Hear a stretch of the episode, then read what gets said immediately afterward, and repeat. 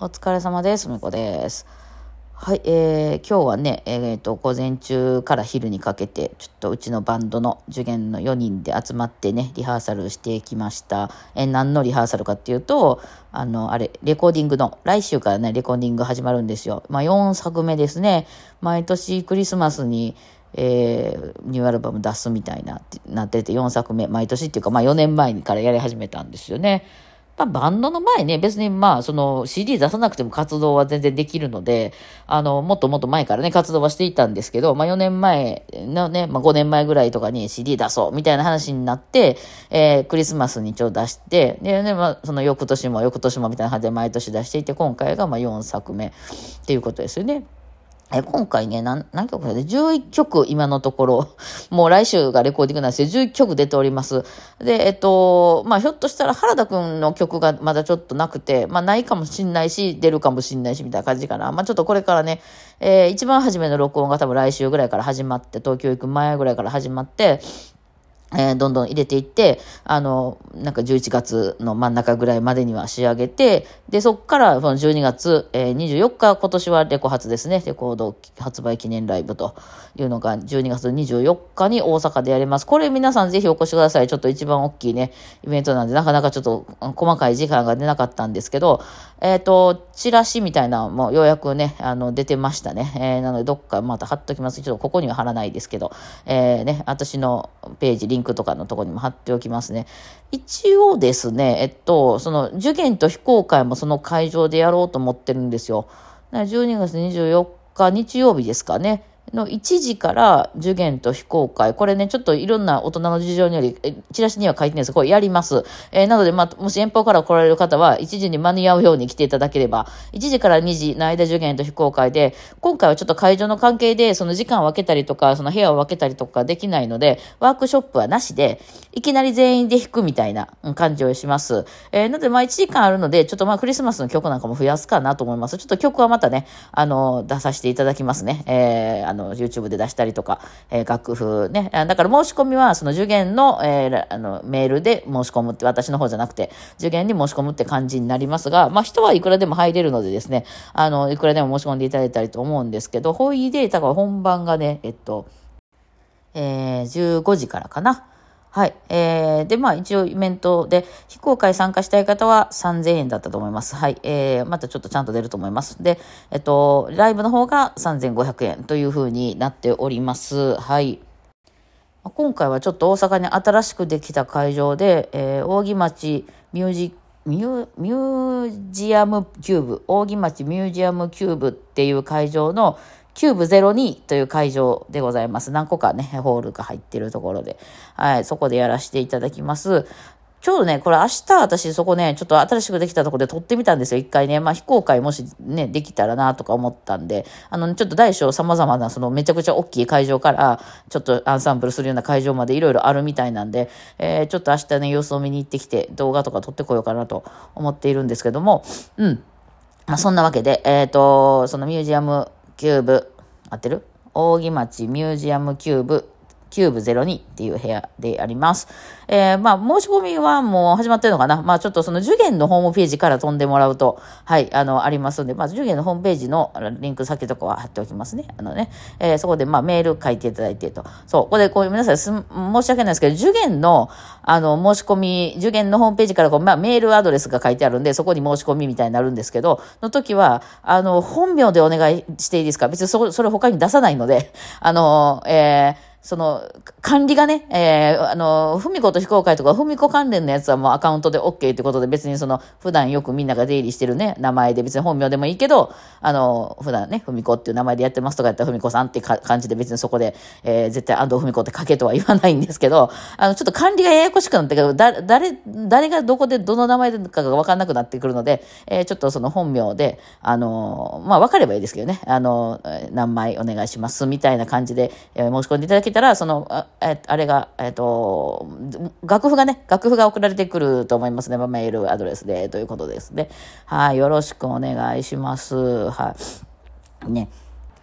で、まあ、その、来週からレコーディングが、もうだから撮っていくわけなんですね。で、レコーディングっていうのはもう入ったらいきなり、あの、いわゆる、その、録音を、あの、もう練習とかじゃなくて、録音をそこでして、どんどんしていくので、1日で大体そのベーシックと言われるカラオケ部分を取ってしまいますね。まず、まず原田くんですね。えー、リズムのバスをまず先にガチッと取ってしまいます。で、後からそのメロディーだったり、あのー、まあそのちょっとね、メロ、あの、裏メロとかハモるとかいうのはどんどんどんどん重ねていけるんですけど、まず一番初めにそのリズムのところと、あとは、まあ、あの、コード部分ですね。ピアノとか、あの、ギターとかのコードね、いわゆるその骨組みに当たる部分、えー、を先に取ってしまいまして、カラオケ的なとこですよね。えー、そのリズムとコードの音を先に取ってしまいまして、だから私が最終的に一番最後重ねるって感じですかね。まあ、最後でもないか。だからまずはじめにそのベーシックと言われるリズムとコードを先に、これはもう1日ぐらいで全部取ってしまいますね。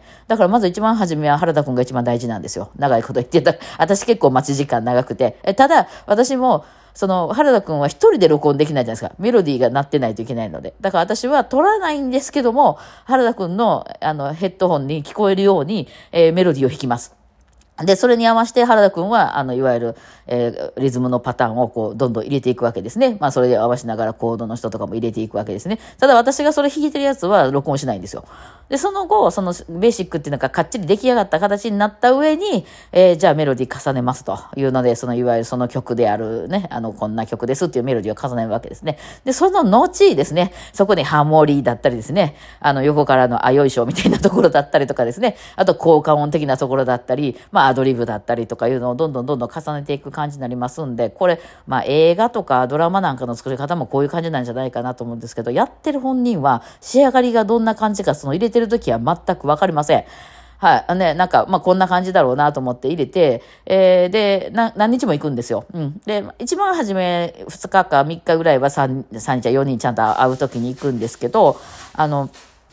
あとはね、もう個別で、えー、私この日空いてるんでって言って、スタジオの人に、あの、とね、あの、スケジュール合わして、えー、バイオリン重ねる日お願いしますみたいな。そうなってくると、バイオリンをひたすら重ねていく日とかに他の人来ててもやることないので、え待ってるだけになっちゃうんでね。まあ聞きたいのでちょっと行ったりもしますけど、あの、そうなってくるともう、だから私も全然その、例えば、えー、つつがバグパイプを弾きますみたいな日とかだったら全くわかんない。そういう日にも行かないんで。で、最後、マスターみたいなのでこんな感じで出てきましたっていう時に、へーみたいな、こんな感じなんや。きっと映画のあれとかでもそうですよね。で、いろんな編集とか、なんか、あの、こうね、組み合わせが終わって、その撮影するときって、その、なんていうの、俳優さんが空いてる日で撮影するわけでしょ。だから必ずしもその物語の順番に撮ってるわけでもないじゃないですか。で、えー、なんかそんな感じでやってて、最後に出てきたやつが、へえ、すごいやん、受験ってなってます、最後のね、いつもね。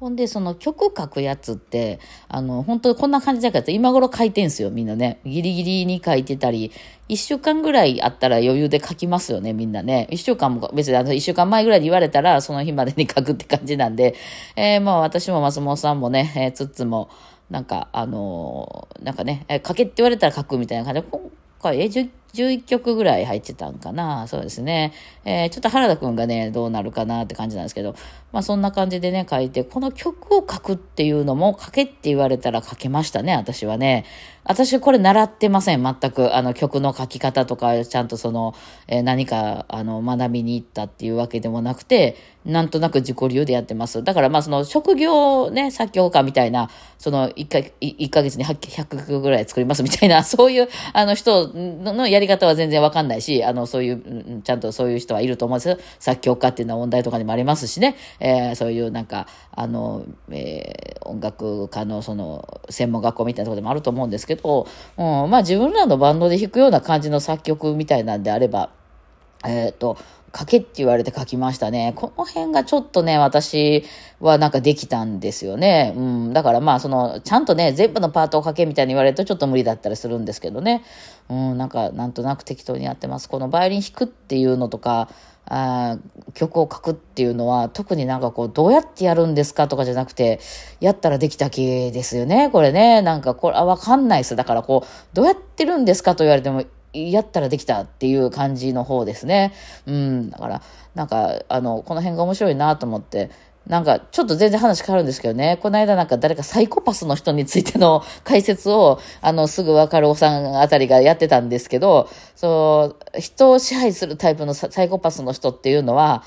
普通は、その、なんか人を支配した上に何かをしたいからそういうことをするとかいう目的があったりする。例えば、その、この、この、あの、幸せになりたいから結婚するとかいうふうに目的があるんやけど、こう、サイコパスの人みたいなっていうのは、そう、なんかのためにやってるわけじゃないんだよ、みたいな話を、まあちょっと今、話がね、あの、時間ないんで短くて意味わかんないと思いますけど、そう、だから皆さんがバイオリンを趣味で始める人も、バイオリン弾けたらかっこいいなとか、ああいうの弾けたらいいな、弾きたいなと思ったから弾くとか、弾くことによって楽しさがあるから弾くとか、幸せになれそうだから弾くとか、そのなんか目的があるんでしょ多分ね、私ないんですよね。バイオリン弾く以上なんですよね。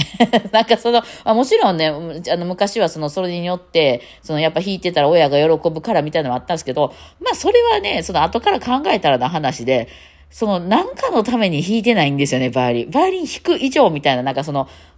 み、皆さん何のために生きてるかって言われたら、なんか生きてるから生きてるみたいなとこあるじゃないですか。その、もちろんね、人に喜ばれたら嬉しいとか、親のために生きてる、子供のために生きてるとか、その私はこういう使命、使命を背負ってるとかあるでしょうけど、なんか、あ、そこまで説明できなくないですか？生きてるから生きてるみたいなとこあるでしょ。私もなんかバイオリン弾いてるから弾いてるし、曲書くから書くみたいな感じなんですよね。何かのためにとか、なんかそういうのじゃないんですよ。なんか、そういうか、なんか、感覚ですね。なんか、だなって思いますね。この説明が非常に難しいというか、なんで？え、なんで？いや、弾くから弾く。以上です、みたいなとこありますよね。はい。というわけで、まあね、今ちょっといろいろ、これからですよ。これ、ここからがちょっとね、ガッと仕上げていきたいのでね、いろいろまたね、あの、なんか、あの、作業配信とか増えると思いますけどね。はい。てなわけで、まあ今日はちょっと、あの、最後、ふわっとしましたけど、えー、レコーディングね、これから頑張っていきたいと思います。はい。また新しい情報いろいろ載せておきますので、よろしくお願いします。ではでは、今日はこんな感じでお疲れ様でした。